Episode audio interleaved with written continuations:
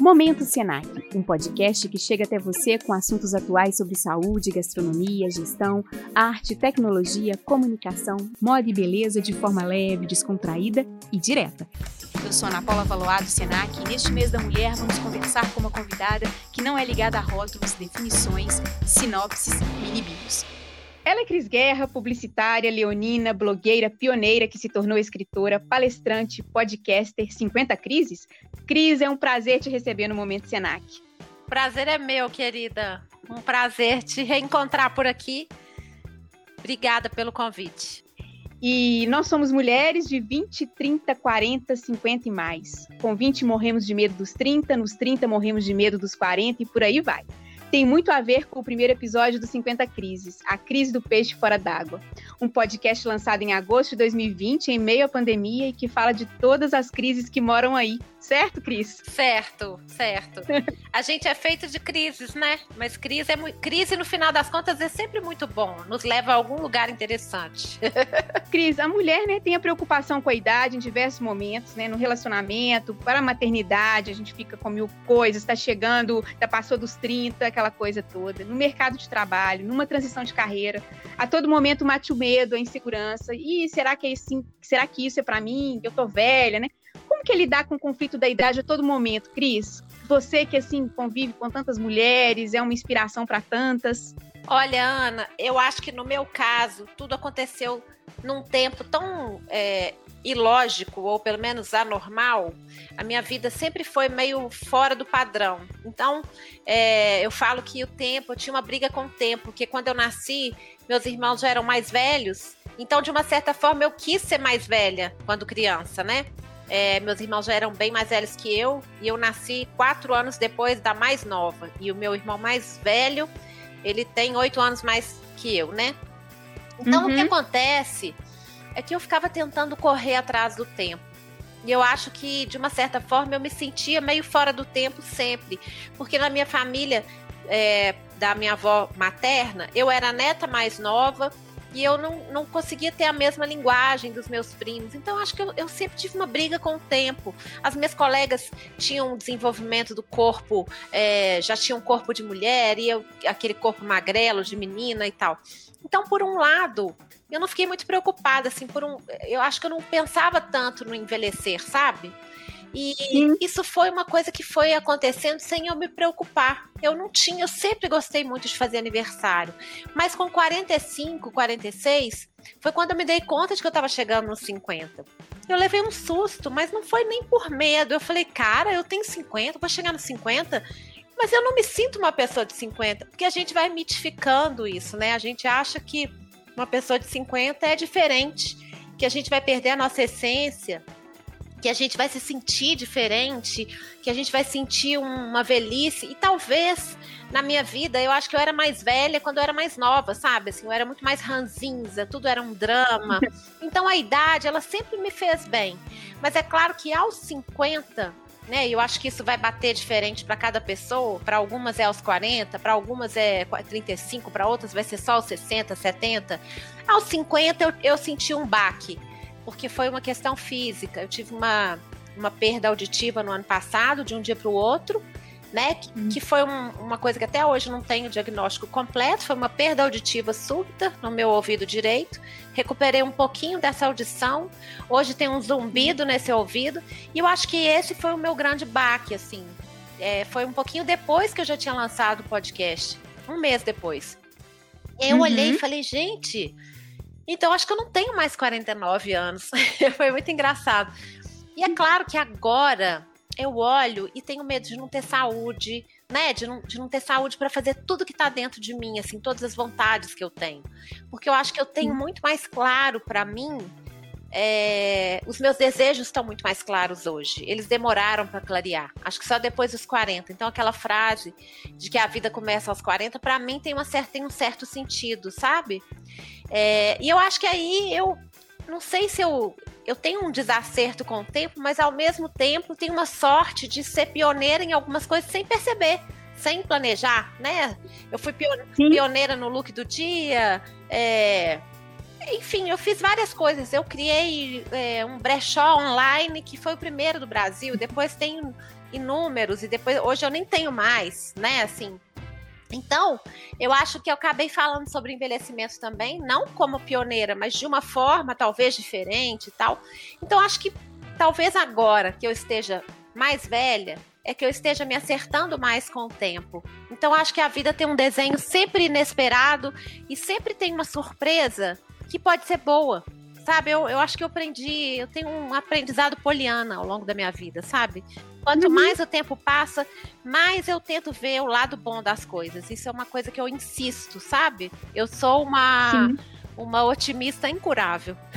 mesmo, mesmo, mesmo diante do contexto estranho que a gente está vivendo, bastante estranho. Né? Exato. Né? Muito, muito. Mas assim, é claro que me dá medo de uma série de coisas. Mas aí eu penso assim, ah, mas hoje eu tenho muito mais humor para lidar com isso, então acho que eu fico mais, acho que isso equilibra, sabe? E aí você falou do humor, né? E o que, que você foi trazendo assim pro seu cotidiano? Eu acho que esse, essa coisa que você falou, né? Essa otimista severa e árdua e não desiste e tudo mais, né? O que, que você foi trazendo para amenizar, Cris, essas dores, né? O envelhecer, o que mais? Eu acho que o humor em primeiro lugar, que eu acho que ele já apareceu me salvando, né? Quando eu perdi o pai do Francisco, o humor se mostrou meu grande amigo, assim, para eu dar conta daquela dor, né?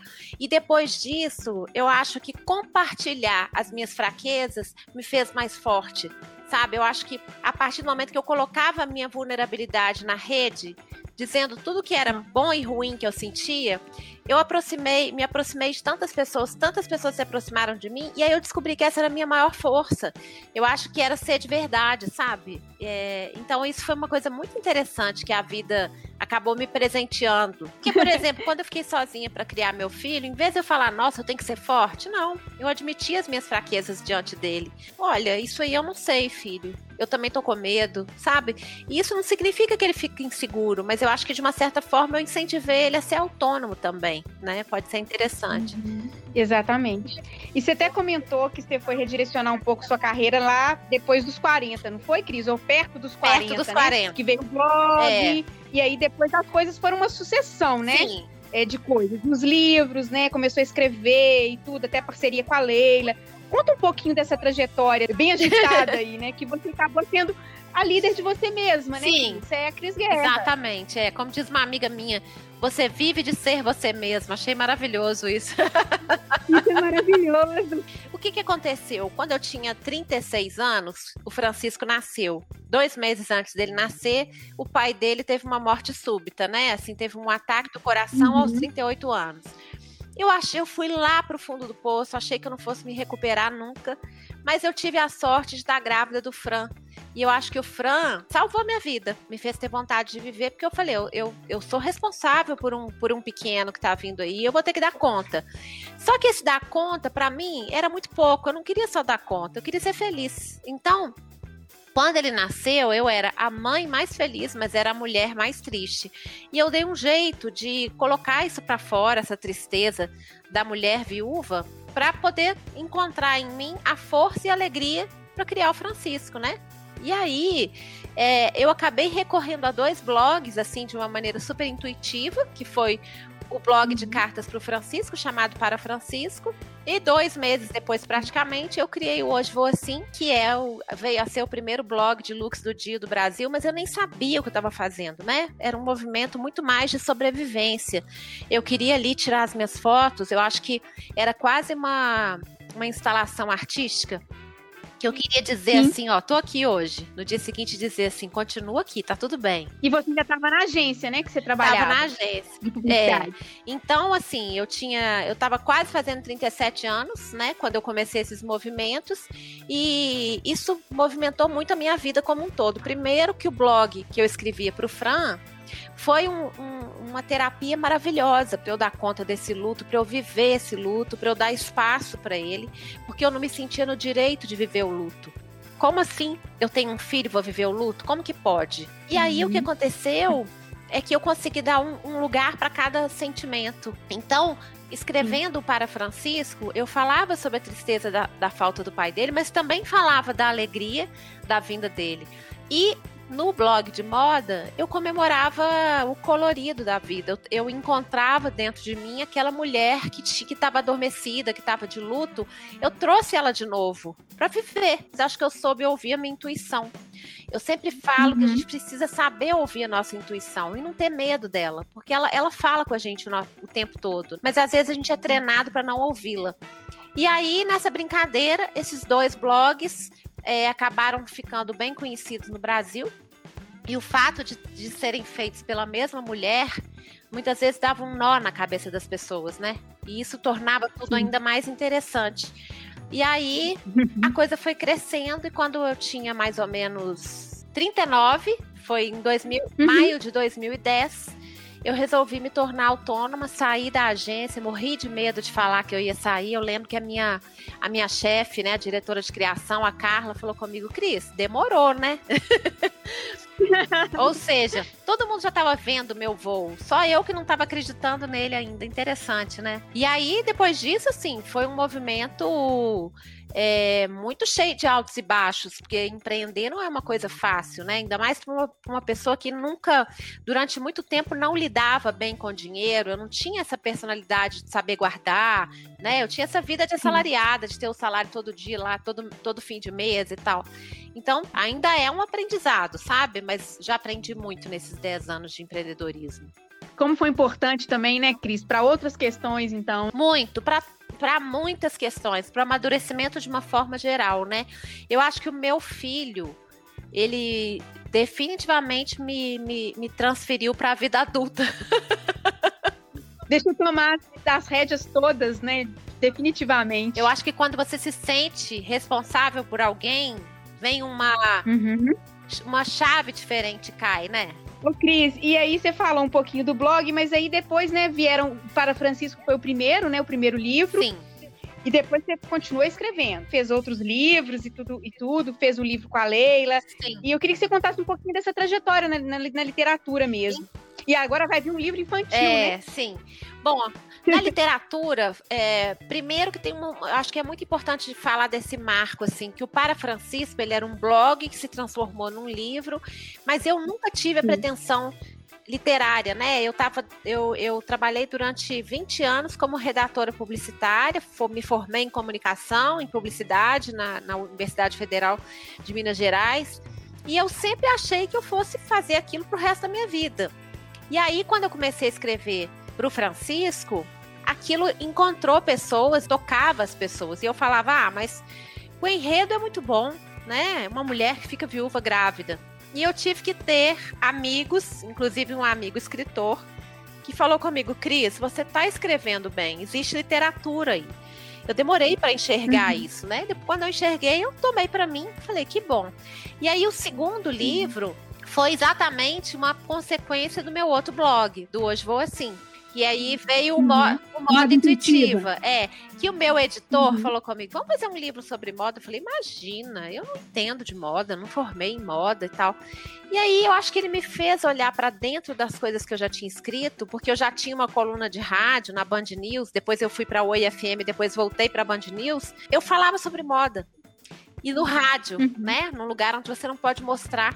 E aí eu vi Sim. que eu já tinha escrito muitas coisas sobre moda e eu acho que eu não olhava para mim como alguém que entendia de moda porque eu nunca estudei moda formalmente. Mas na verdade, eu sempre aprendi com moda com meu próprio corpo. Então, o modo intuitivo é uma, é uma tentativa de trans, transmitir esse, esse aprendizado e deixar que cada um fique livre para aprender consigo mesmo. Foi muito legal. Acho que é um dos meus livros prediletos. É um livro uhum. que fez muito sucesso e eu não sabia como as pessoas iam receber.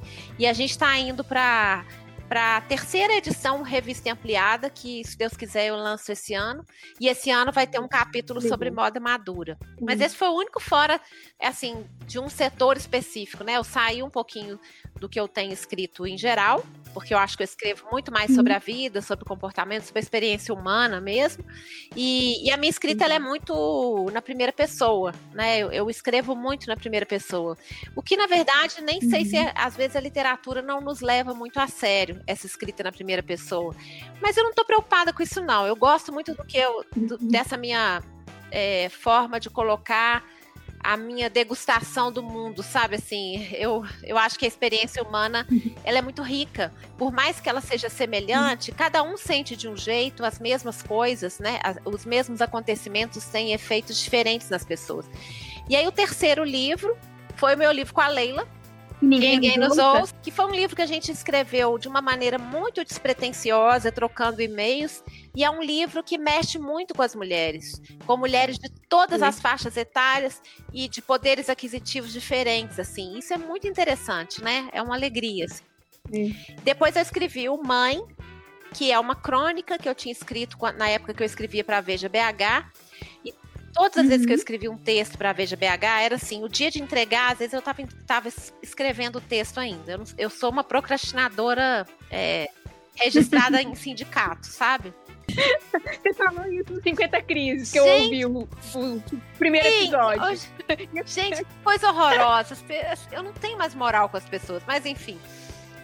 Eu não acho isso charmoso, mas enfim, é como eu consigo hoje em dia. Se Deus quiser, eu ainda vou chegar lá, que vou entregar a coluna três dias antes, vou me sentir vitoriosa. E aí. O que importa é que você é, entrega, pronto, é. acabou.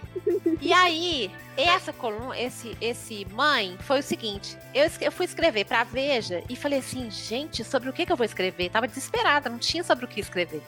E aí eu falei, olha, a revista vai chegar no Dia das Mães, né? Perto do Dia das Mães, ou vai chegar na data um dia antes e tal.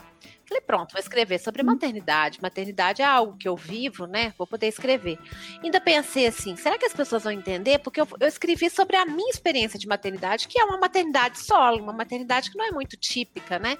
Beleza, uhum. escrevi. E foi um dos poucos textos que eu não dormi sobre ele, porque eu gosto de dormir sobre o texto. Assim, eu escrevo e no dia seguinte eu acordo, olho para ele, vejo se é isso mesmo, corrijo, me arrependo de umas coisas, reestruturo e tal. Uhum. Esse não deu tempo, estava muito atrasado entreguei o texto uhum. e quando eu vi, as pessoas começaram a compartilhar esse texto.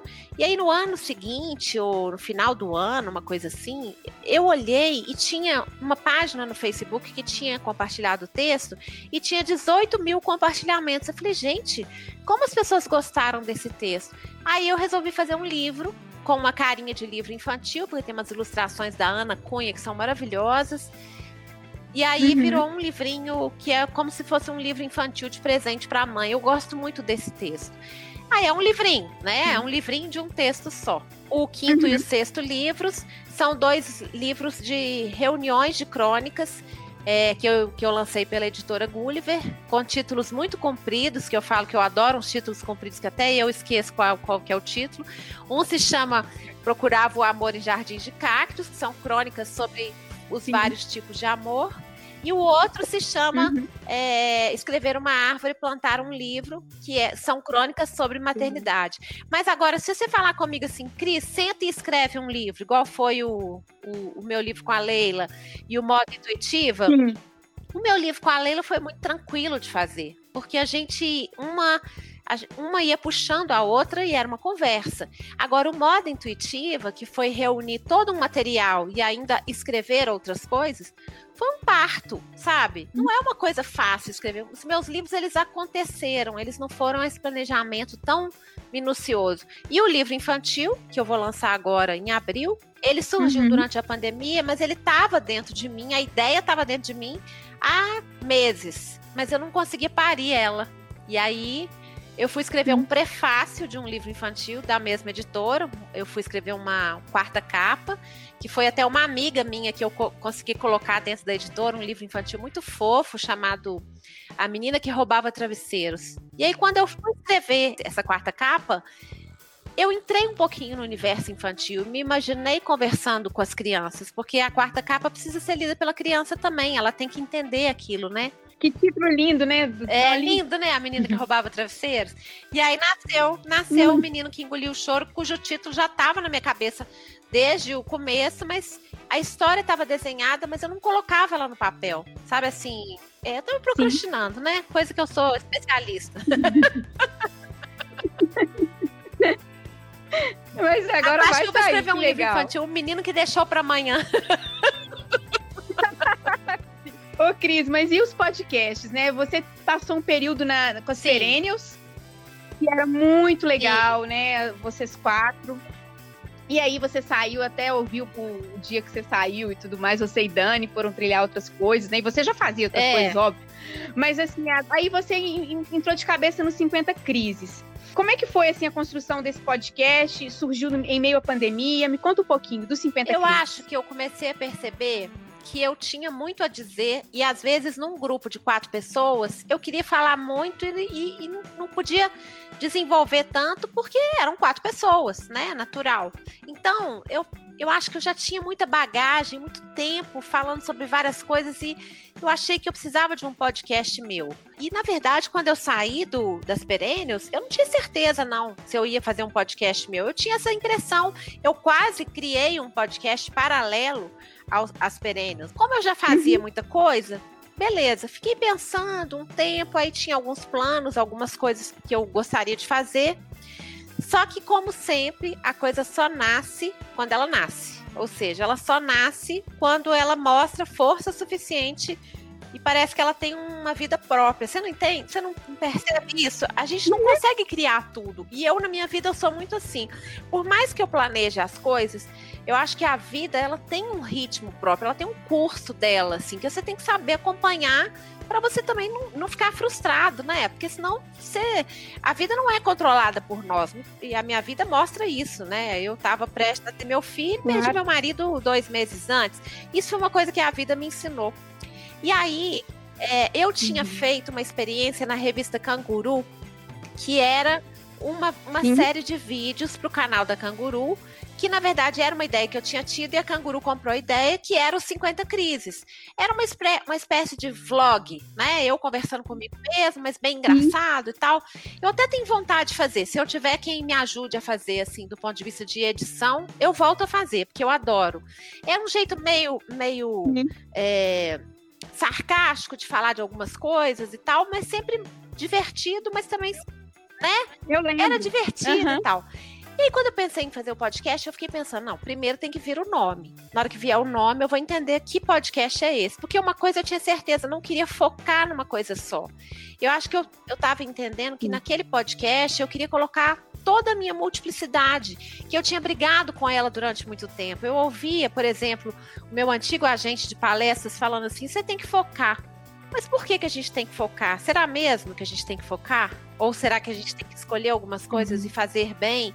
Porque eu acho que a nova economia, ela é cheia de pessoas que fazem várias coisas. E aí eu pensei, gente, eu vou fazer 50 anos. Já sei, vou lançar esse podcast no dia dos meus 50 anos, né? Me preparei mais ou menos julho ali.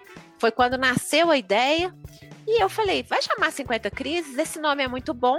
E é engraçado porque nesse momento o, o outro 50 Crises tinha surgido em 2017, que eu estava a caminho dos 50. De fato, era para falar mesmo sobre os 50 chegando. Mas quando eu retomei Sim. esse nome, ele já tinha um significado a mais. Ele, eu acho que não era só os 50 anos chegando era também essa multiplicidade no que eu não abordava no, na série de vídeos. A série de vídeos era muito mais em cima das crises. E aí o podcast, eu hum. acho que ele fala de tudo, assim, que nós somos muitas, né? Que eu sou muitas e que as crises uhum. são muitas. E eu acho que é, a minha grande virada profissional, pessoal, ela veio de uma grande crise, de um, de um grande, de um momento difícil, que foi a perda do, do pai do Francisco. Então, assim, eu acho, eu tenho muito amor pela palavra crise. A palavra crise ela é muito produtiva. Uhum. Falei, então, perfeito, vamos fazer essa brincadeira. E aí eu trouxe o podcast, mas falei, uhum. como é que vai ser? Aí tem um podcast que é muito referência para mim, que é o podcast Café da Manhã da Folha, que eu acho ele muito bem construído. Eu acho uhum. que eles pegam, assim, eles fazem um, um óleo essencial com, com as falas das pessoas, em vez da gente ver é, o cumprimento, o, o é, oi, tchau e tal, é, é eles ele, ele põe ali só o essencial daquela notícia. Então é interessante porque ele é dinâmico, ele tem vários momentos, e a gente consegue entender, por exemplo, que, por exemplo, no NUC 50 Crises, eu, eu descobri que era bom, às vezes, não ter a minha pergunta, às vezes só tem a resposta da pessoa. Mas eu pensei assim, vou fazer do jeito que der, do jeito que eu achar que cabe, dentro de cada episódio. Então não tem uma regra. Existem alguns que é uma pessoa conversando, né? Que eu estou conversando com uma pessoa, igual a gente está conversando aqui. Existem outros que são uhum. é, vários áudios que as pessoas mandam. Às vezes eu faço a entrevista, a pessoa manda áudios para mim pelo WhatsApp. Então a gente tem várias formas de fazer. Sim. O que tem em comum é exatamente é, ter a ver ou não com a minha vida. Então eu só abordo coisas que, que, que eu experimento que eu acho que é uma característica do meu trabalho, uhum. de uma uhum. forma geral, né? Essa história do poder de ser de verdade, né? De ser de verdade mesmo, é porque eu só falo de assuntos que eu tô vivenciando. Eu sou muito intuitiva. Eu não gosto muito de pesquisar um assunto que não toca a minha vida. Para eu ter motivação para falar sobre aquele assunto, eu tenho que ter experimentado alguma coisa próxima disso, entende? Falando aí ainda dos 50 crises, né? É uma frase que, que, eu, que, eu, que eu captei, assim, até do primeiro, que você fala, né? O que a gente faz com a vida uhum. enquanto ela acontece. Cada momento é único. Essas frases são do episódio zero, né? Dos 50 crises. E então, a crise em qualquer momento da vida nos faz mudar tudo? Eu acho que você já até falou um pouco disso, né? De tudo que mudou e, e de repente também você falou de um, de um, de um de um episódio lá do Porta dos Fundos, de repente a coisa foi para outro Sim. caminho, a questão do etarismo, você já está falando do etarismo Sim. também, idadismo, né? Tem vários uhum. sinônimos, enfim. Então, acho que muda tudo então, mesmo, né, eu acho que muda, mas na verdade é um conjunto, né? Nem sempre a gente muda na hora que a gente quer.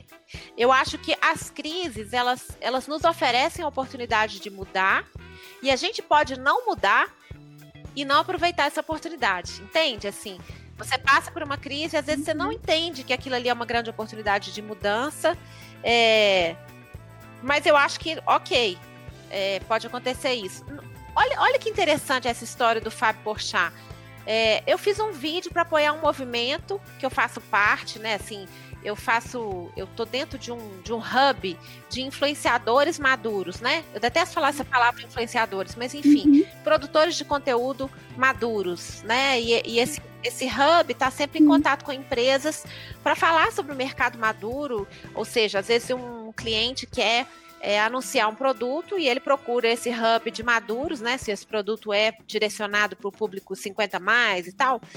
E aí, essa, essa empresa, que é a Silver Makers, essa, essa startup, ela faz contato e arruma, né? Consegue selecionar influenciadores que seriam interessantes para aquela marca. E se a gente aceitar, se a gente achar que cabe, a gente faz. E aí tem um grupo, esse grupo viu esse vídeo do Fábio Porchat e ficaram incomodados, uhum. eles criaram esse movimento, Atualiza Porchat, me chamaram para participar. E eu pensei, vou fazer, tem uhum. a ver, também senti, me senti incomodada, mas ainda fiquei pensando como fazer. Então eu cuidei bem da mensagem e tudo mais, e talvez por eu ter experiência com publicidade, eu acabei fazendo uma mensagem bem enfática. Sim.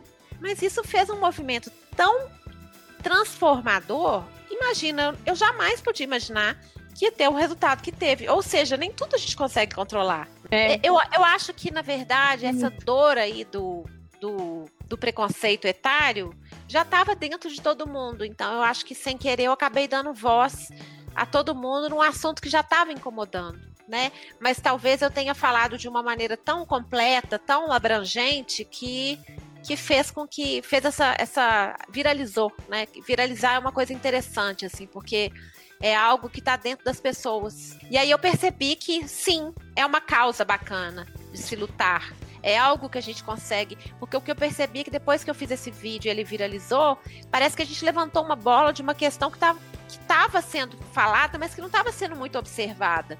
Então, fico feliz por poder, de alguma forma, ter feito parte desse movimento queria que você, assim, uma coisa começamos lá, lá na frente, né, lá na primeira pergunta, né, que você deixasse uma mensagem para essas mulheres que estão nos 20, já preocupada, ansiosa, ah, porque meu cabelo vai ficar branco, ah, porque eu dei uma coisinha que eu vou fazer botox com 20 e poucos anos, sabe, Sim. essas preocupações todas que você falou que nunca, nunca se sentiu, né, nunca sentiu isso, esse peso, né? Então, para que elas se, sejam leves aí, as mulheres, nós mulheres, essas mulheres, de todas as, as faixas etárias, Sim. de todas as idades. Legal. Eu, queria Eu acho isso. que, em primeiro lugar, quando a gente se preocupa demais com o futuro, a gente já está envelhecendo, né? No, no, pior sentido da palavra. Eu acho que a gente tem que tirar da palavra envelhecer esse peso que ela tem. Porque a vida só caminha para o envelhecimento, né? O natural é isso. Não adianta a gente achar que a gente vai virar o Benjamin Button. Não vai. Primeiro, a gente tem que tirar o peso dessa palavra envelhecer, mas se existe algum peso negativo, é, é quando a gente começa a se preocupar demais, a quase enferrujar ali em cima de uma coisa, porque a gente não envelhece quando a gente está preocupado demais com uma coisa, quando a gente sofre muito, né? Esse é o lado esse é o, é o envelhecimento demais. no sentido ruim da palavra. Então, acho que quando a gente se preocupa demais com o que está por vir, já tem alguma coisa errada, né? A Leila fala uma coisa ótima, Leila Ferreira, ela fala.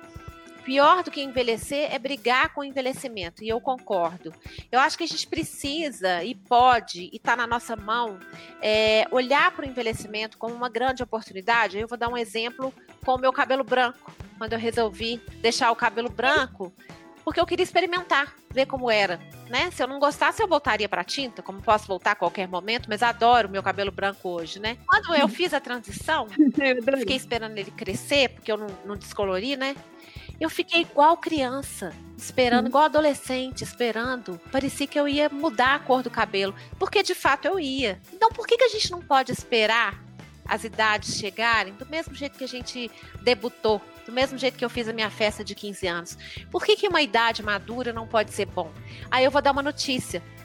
Existe uma pesquisa chamada a Curva do U, que quem fala muito sobre ela é a Miriam Goldenberg, que estuda muito envelhecimento. Essa curva diz uhum. que quando a gente nasce, a gente está no ponto mais alto da felicidade e a gente tem uma descida até lá no fim do U, é, a felicidade vai diminuindo, né? Até a gente chegar lá no ponto mais baixo do U, que é por volta dos 45, 50, né? Entre, entre 40 e 50. Depois começa a subir de novo. Essa, essa pesquisa mostra que a, a maioria das pessoas tem esse período de, é, de, de mais infelicidade e depois sobe de novo. Ou seja, essa história de a vida começa aos 40 não está errada. Porque talvez com essa noção de que o tempo que a gente tem pela frente é menor, a gente saiba é, aproveitar melhor o tempo, escolher melhor as batalhas, é, tirar o drama das coisas. Então a vida passa a ser mais rara, porque até os 30, 40 talvez, a gente não tem essa noção do tempo, a gente acha que a gente é eterno. E aí depois a gente começa a pensar melhor no que a gente vai comer, no que a gente vai fazer, no que a gente vai uhum. beber ou não, na ginástica que a gente vai fazer. E é essa noção do tempo mais escasso também é uma forma de transformar a vida em algo mais precioso.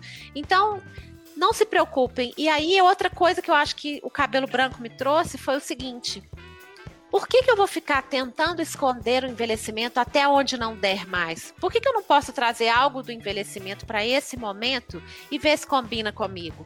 Então, assim, hoje eu sou uma mulher de 50 anos, orgulhosamente e me sinto muito charmosa e bonita com meu cabelo branco, talvez mais do que eu já tenha me sentido a vida toda. Então a gente pode trazer características do envelhecimento para ser uma mulher mais interessante. É claro que isso depende também da gente estar mais confiante, mais focada em nós mesmos, nos nossos desejos, em, em lugar de estar focado no, na expectativa do outro. Mas é um exercício muito válido e muito possível, eu garanto. Beijo, Ana. Beijo grande. Tchau. Tchau. Você ouviu o Momento Senac e ele está disponível na sua plataforma favorita. E se quiser saber mais sobre os nossos cursos, acesse www.mg.senac.br e acompanhe nossas redes sociais. A gravação é de Evandro Gangana e a edição e finalização de Vitor Botelho. Até a próxima!